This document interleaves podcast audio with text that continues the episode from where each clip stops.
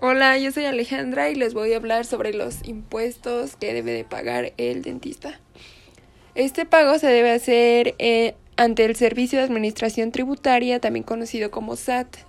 El primer impuesto que se realiza es el impuesto sobre la renta o el ISR. Los conceptos que tenemos que tener claros antes de poder empezar es que el ingreso es lo que yo gano, la utilidad es la ganancia que tengo. Por ejemplo, si yo comprando el material para hacer una resina me salen 100 pesos y yo la doy al público, a los pacientes, la vendo a 300 pesos, tengo 200 pesos de utilidad. También deducir eh, significa disminuir los gastos que tengo para llevar a cabo la actividad.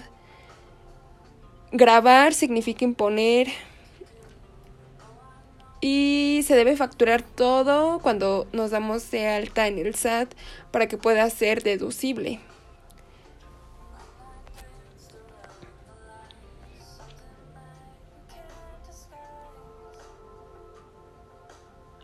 Necesitamos una clave de identificación electrónica confidencial o también conocida como la CIS y una clave estandarizada es en, en, donde nos van a caer todos los pagos de los pacientes.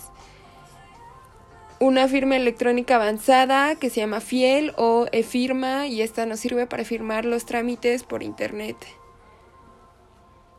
Para hacer las facturas podemos contratar una empresa para que ponga un programa en nuestra computadora y hacerlas desde el consultorio nosotros mismos o podemos contratar una persona que las haga, que es el contador. Los gastos personales se tienen que hacer antes de el 17 de cada mes. Y aparte se debe hacer una declaración anual de todos los ingresos en abril. Si los haces en mayo o después de la fecha estipulada, se, agregan cargos. También podemos descargar una aplicación que se llama Mis Cuentas que nos ayuda a calcular los impuestos, pero tenemos que irle metiendo la información. Y los pagos provisionales se pagan, hay dos mensualmente y anualmente.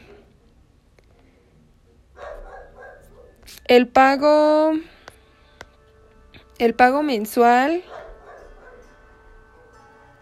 este te permite calcular tu impuesto sobre la renta y el impuesto al valor agregado de las operaciones.